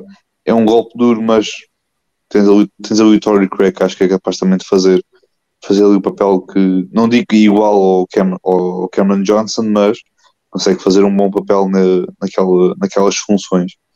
Uh, e depois, pronto, eu acho que aí a partir de 15 de dezembro, que é quando o mercado vai começar a, a trabalhar, acredito que eles encontrem ali uma, uma solução para o Jay Crowder e consigam também ali alguma coisa em troca pelo, pelo jogador que é muito apetecível, um jogador como o Jay Crowder é muito apetecível para muitas equipas da, da NBA e acho que interesse sinceramente não, não, lhe, não lhe falta. Muito bem, uh, passamos agora então para as latas de, desta semana. Vamos calhar primeiro para o Oeste, e pá, que diferença, pá. Olha só para isto. Exato, exato. É, é, porque lá está, nós três escolhemos a mesma equipa de lata, tanto no Oeste do que no Leste. Eu, eu, espero, eu, espero bem que, eu espero bem que a malta da próxima vez não diga que quer equipas diferentes para todos.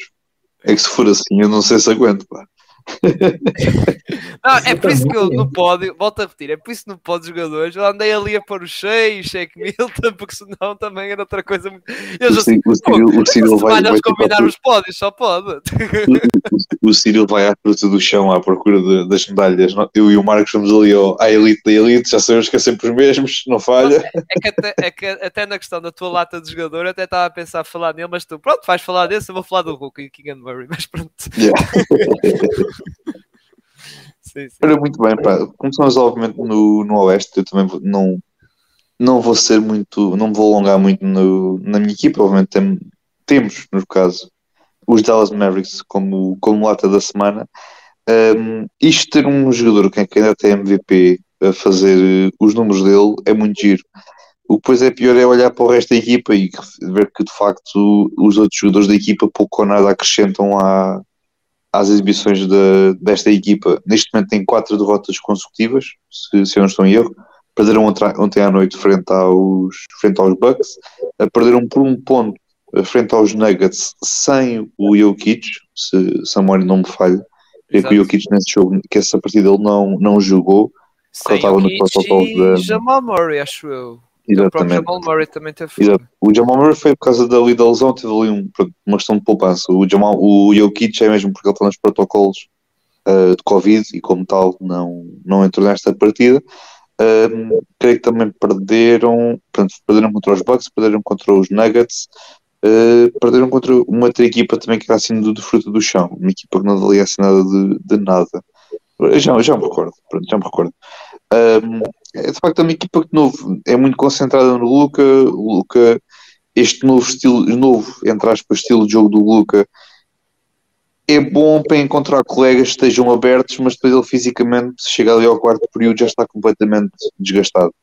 Um, e ainda estamos no início da temporada. E daqui por uns meses, não sei o que é que vamos ter na, no, nesta, nesta quadra, porque sinceramente não, não parece que seja a melhor solução para, para os Mavericks concentrar tudo no Luca e esperar que tenham quatro marmelos parados na linha de três pontos à espera da bola para lançar. Uh, depois também estamos a começar a ver alguma situação de. Vemos aqui alguns lineups muito estranhos em que vês o Javel McGee, vês o Bertans, vês o Christian Wood, tudo ao, tudo ao mesmo tempo na, na quadra. E epá, não há ali um, um fio condutor defensivamente. É, vamos meter os lá para dentro e logo se vê. Um, o Wood tem, tem sido um bocado, pronto, é o sixth man da equipa, mas tem jogos em que as coisas correm bem, tem jogos em que as coisas não correm bem. Obviamente, acho que também pode ser um bocadinho a culpa dele, mas também culpa um bocado da, da equipa técnica, não consegue ainda encontrar aqui um, uma identidade, no caso, a nível defensivo, para esta equipa do, dos Mavericks. Uh, pronto, eu também, obviamente, também meti o Tim Hardaway na, na lata, porque teve uma semana para, para esquecer. Embora acho que o Tim Hardaway é, é aquela situação que nós sabemos às vezes, em que temos um jogador a vir de lesão e, como tal, também teve uma lesão um bocado complicada. E é, acho que vai demorar um bocadinho, mas tenho confiança que o, que o Tim Hardaway consiga, consiga dar aqui a volta à situação esta semana não tão boa. Mas no, no meu, meu ponto é esse: é, é uma equipa que de facto não não, não, falta ali qualquer coisa, obviamente ofensivamente é aquilo que nós vemos, uh, defensivamente não sei, falta, é de novo, acho que falta ali uma identidade a nível defensivo nesta equipa, uh, porque quando tu colocas lá dentro do Christian Wood parece que não há uma não há uma, uma introspeção para, para, para, a equipa técnica de vamos colocar lá dentro e, e o que queremos que ele faça lá dentro defensivamente é isto, isto, isto. Uh, parece que me falta um bocadinho isso. Esperemos que, que isso possa ser resolvido, porque, novo, acho que é preciso pegar no Luca, metê-lo à frente do front office dos Mavericks e os Mavericks perguntarem ao Luca o que é que tu queres, ou melhor, que tipo de jogadores é que tu queres à tua volta, para, neste caso, beneficiar a equipa, beneficiar-te a ti porque da maneira como esta equipa joga, isto faz-me recordar um bocado os Rockets há uns anos, quando era o Arden com a bola nas mãos, e depois tinhas quatro marmelos à, à espera da bola para lançar com 5 segundos no, no shot clock, que de facto não é propriamente muito bom para, qualquer jogador.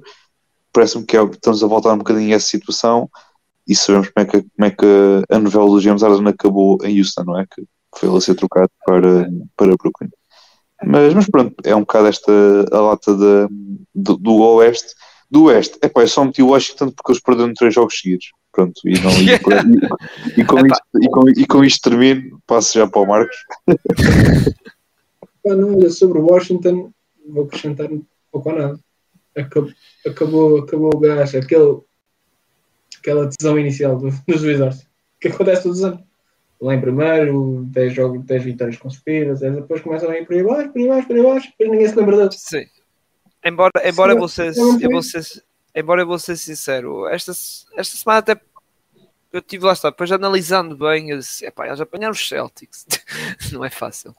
Uh, apanhar o JIT e não foram assim uhum. jogos, muito coisa. Yeah, não foram assim jogos, mas uh, pronto, eu também meti na lata na mesma, porque pronto, também a nível de opções de equipas que estão assim de lata em baixo é só mesmo os meus Magic ou os Pistons, mas pronto, já, já bati nos Pistons já algumas vezes, algumas vezes já, umas duas vezes, e pronto, já não queria bater outra vez neles. Os meus Magic, pronto, estão a andar para o Vitor, pronto, e também continuo a ter a questão das lesões e tal, e desfalcar. Os Bulls já estão a levitar ali um bocadinho, tiveram uma semana até coisa, por isso, opá, a nível de opções de lata do Este foi complicado, até nós comentámos isso uh, quando estávamos a trocar uh, os pods e latas, até tivemos ali uma coisa e acabou por ser os Wizards.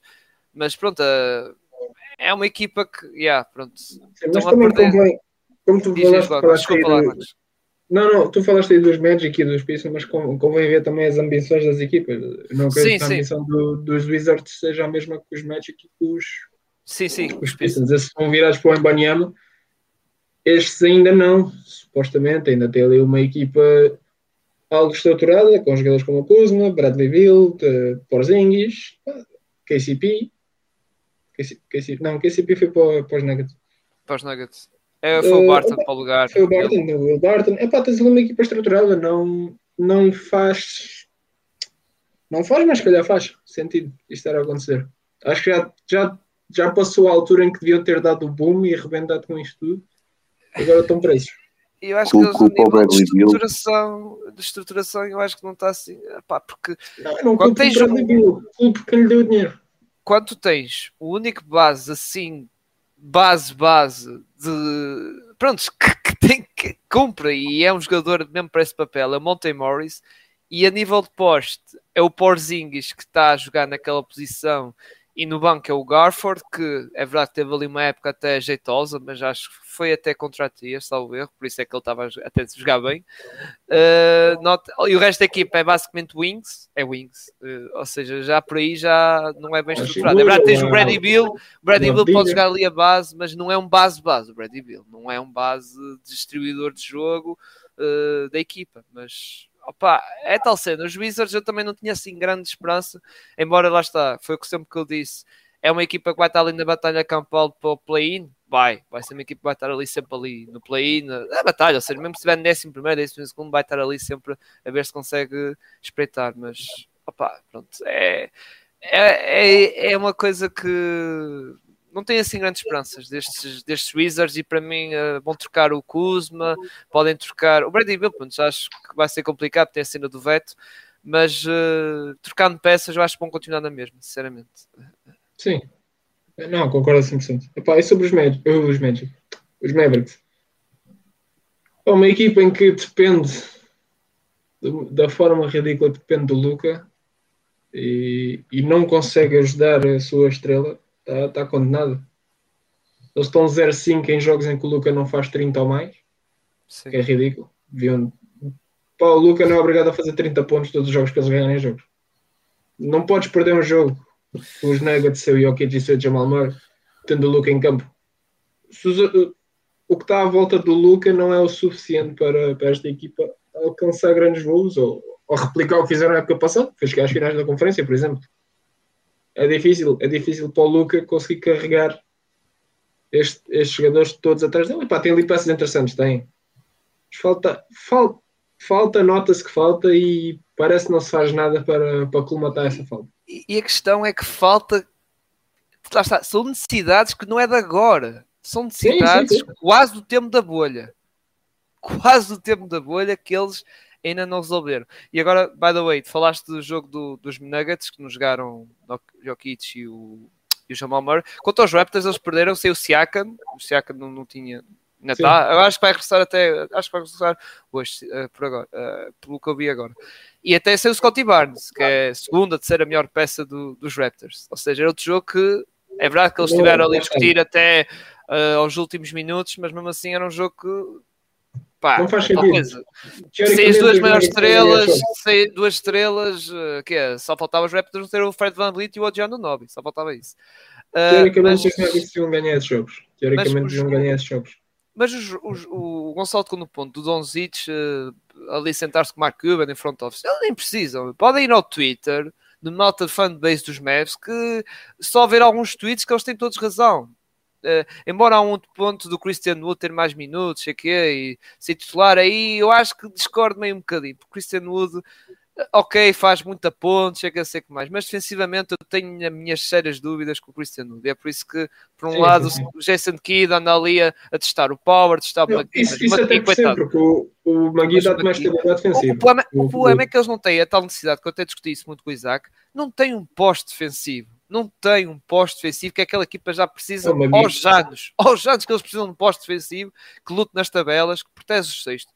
E até na ajuda do roll com o Luca, é verdade que o Paulo fazia isso antes da lesão grave que ele tinha, fazia, agora nota-se já não faz tanto, pronto, teve lesão grave, é normal e pronto, eh, já não tem a mesma, pronto, já não é o mesmo jogador que era um bocado antes. Uh, e depois é o Ballender que volta a tocar, eu posso ser chato, falta um Blue na equipe e olha, por acaso toquei no Brunson no pódio. O, o, quer quer não quer não, está a fazer falta nos Mavs e, está a deixar saudades, inconscientemente está a deixar saudades ao, ao, à fanbase dos Dallas. Pá, é um ballender que era perfeito para o Luca, foram draftados mesmo ano, jogaram juntos muitos anos e nós vimos nas playoffs que estavam a jogar muito bem entre, com os dois juntos, coisa que no ano de rookie e de sophomore, o Brunson basicamente estava a fazer, uh, a jogar quando o Luca estava a descansar mas depois nesta parte final, nos últimos dois anos, eram parceiros. Então neste último eram praticamente parceiros e estava a funcionar bem. Entre, eh, ou seja, e esta parceria entre o Luca e o Bronson não é a mesma coisa que o Spencer e o Windy. O Spencer e o Windy, lá está, veio o ano passado, na época passada, verdade, mas veio a meio, não foi uh, nisso da época. Eh, digamos assim, e depois estava numa rotação com o Brunson, ou seja, é totalmente diferente. E depois Spencer Dinwiddie não é um jogador igual ao Brunson. O Brunson acho que é mais sharing ball, é verdade que faz os seus ISO moves, vai atacar o sexto ou faz o seu lançamento, mas o, o, o Spencer já é mais agarrado na bola e não é tão bem distribuidor de jogo como o Brunson. E depois a tal química com o Luca é diferente do que o Luca tinha com o Brunson. Pronto, era esse ponto que eu queria tocar. E depois a, primeira necessidade que a equipa tem que ter é limpar uh, o, o cap space. É pá, quando tu vais ver a folha, neste semana a folha salarial deles, tens o Bertans a receber 17 milhões, o Hardway que está no nível muito mal e como o Gonçalo falou muito bem, não está em grande nível e depois da lesão ainda pior. E está a receber 20 milhões anuais, opá, eles têm que fazer qualquer coisa, porque depois tem a, a, questão do Christian Wood se querem ficar ou não. Eles basta renovar com o Christian Wood, que não vai pedir coisa pouca, vai pedir se calhar um contrato como o Bronson está a receber nos Knicks, sem, sem fora, fora de brincadeiras, 20 milhões ou mais, e eles não têm cap space, não têm. Ou, quer dizer, pode ter, o Mark Cuban pega e, faz como o dono dos Dallas, ok, vamos estourar aqui dinheiro em, em multas, mas eles não têm uh, cap space. Uh, E, e, está na hora dos Dallas mexerem nisto. Está na hora dos Dallas mexer, tirar peças. Lá está. É por isso que muita gente dos Dallas e vejo no Twitter a falar de Miles Turner, que seria um bom encaixe no, nos Mavericks. Acho que já falei já disso. Malta também que falou um bocado do Oji Anunobi, então depois do jogo falou-se ainda mais do Oji Anunobi. Podia ser uma peça e para mim acho que até era uma excelente peça nesta equipa. Aliás, na, tal, na altura que eles trocaram o Christian Wood, foi na mesma altura que, o, que os Portland Trail Blazers foram buscar o Brunton. Eu, para mim, fazia muito mais sentido eles terem buscado o Grant do que o Wood, sinceramente, mas é, é a minha opinião. E depois falta um baleira na equipa. E não é, só para acabar, e não é buscar um Kemba Walker que já não joga ou treina há 9, 10 meses. Não é. Desculpem lá, malta, não é. Kemba Walker, depois a malta vai buscar as estatísticas que ele fez lá nos Celtics e não sei quê, e, no, e, nos, e nos Knicks quando até fez jogos triplo-duplos. Malta, o Kemba Walker já não joga ou treina há 9, 10 meses.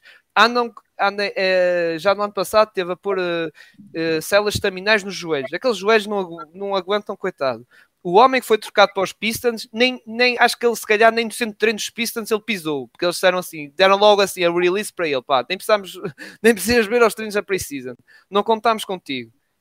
Pá, eu não estou, lá está, até posso ser enganado, até posso contrariar-me e até chego aqui ao podcast e digo, pronto, estive totalmente enganado com o Kemba Walker. Mas não me convence esta contratação. Ainda por cima, mandaram embora o homem que foram buscar há um mês atrás. Quando o Kemba Walker também há um mês atrás estava disponível. que é mesmo surreal. É tipo, então porque é que fomos buscar o Campaz se o Kemba Walker há um mês atrás também estava disponível? Há um mês ou mais? Há mais tempo. Eu, eu já, desde já, desde, já desde antes, da, antes até da, do training camp já estava disponível. Que os Pistons disseram logo, deram guia de marcha para o Kemba Walker agajar a equipa. Foi logo, foi logo depois da treino, não foi, Marcos? Foi logo após o draft, acho Foi logo assim, tipo. Foi logo, foi logo. Assim que ele é trocado, eles disseram logo, não, não é para logo não contava. Ou seja, e depois vão buscar o homem que já não joga porque o Tibbs encostou para o lado, encostou, foi tipo, chegou a uma altura, ou oh, nem treinas aqui, e depois foi para os Pistons nem pôs os pés lá. Pá, é tal coisa. E vão buscar agora o homem com uma, um mês e meio da NBA e, e, e basicamente vai fazer a mesma coisa com o Campaz. Vai jogar trash time, é o que eu estou a supor, atenção, até posso estar enganado. Mas vai jogar trash time e vai jogar, eh, lá está, os tais 6 minutos que o Luca não pode jogar, seja os 7 minutos, vai jogar esses minutos, pronto. É isso. Eles têm lá, têm lá, têm lá olha, o Jaden Hardy podia ser uma opção, começar a rodar mais na equipa. Tens o Taylor Dorsey que também está nos Texas Legends, podia ter minutos neste Jalen Hardy, sim. Opa, aquilo tem que agitar coisas. E depois o problema é que o Cuba não quer gastar piques porque teve medo, gastou mal com o Porzingis. Opa, ou gastas piques ou tens, buscar, ou tens de pôr um Justin Green na, na, na, mesa. Ah, mas Justin Green é um jovem promissor. Então o que é que vais ter que. Mano, tu para receber jogadores de qualidade tens que partir ovos digamos, ou tens por cima da mesa, não é com Bertantes e Timar do Ex e não é com isso que vais conseguir alguma coisa, ainda por cima, como estão a jogar agora, principalmente o Timar do. Não tem, o Timar do Ex atualmente não tem assim muito valor. Tem quase o mesmo valor que se calhar com o Duncan Robinson. Fora de brincadeiras, tem quase. E pá, calma lá. Não, mas, é, mas é verdade, é verdade. não, tá não vou dizer que é quase. É quase, é quase. Atualmente tu vais ver as exibições dele, coisa, e ainda por cima, a nível defensivo, não está não está assim grande. É, pá, eu, eu, eu, eu dou-lhe o benefício de dúvida que é tal coisa, ele veio da lesão, pá, eu acho que é muito, é muito precipitado. Percebe, pá, pronto, não, não estou a dizer, não, não, não a... É por isso que eu te dizer, ó, Gonçalo, se, fosse, se pusesse em cima da mesa, o que é que tu vais buscar? Vais buscar o valor atual do jogador. Por exemplo, o, o teu Westbrook, pronto, não quero que quebres a promessa.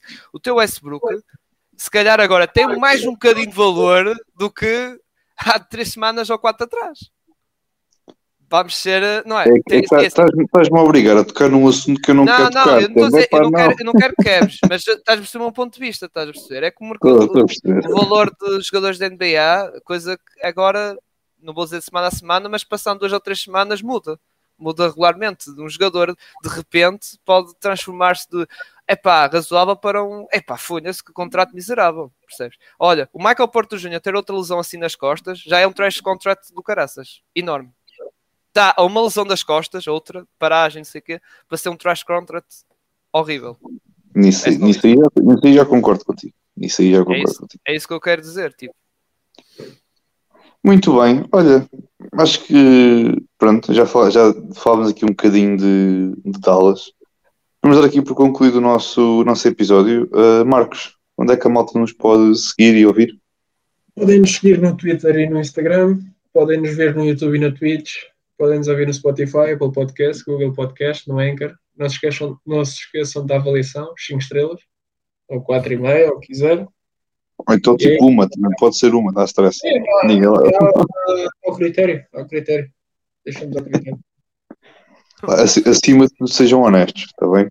Sim, sim. Se quiserem tá. ser ainda mais honestos, a gente, mete, a gente manda os 5 euros por MBWay e vocês são ainda mais honestos, está bem? A É gente, Gonçalo. Claro, claro, claro, claro. É o. É, tipo o ganha- o ganha-pão do, daqui disto é que o, o gajo que movimenta a massa é que, é que mete aqui o dinheiro.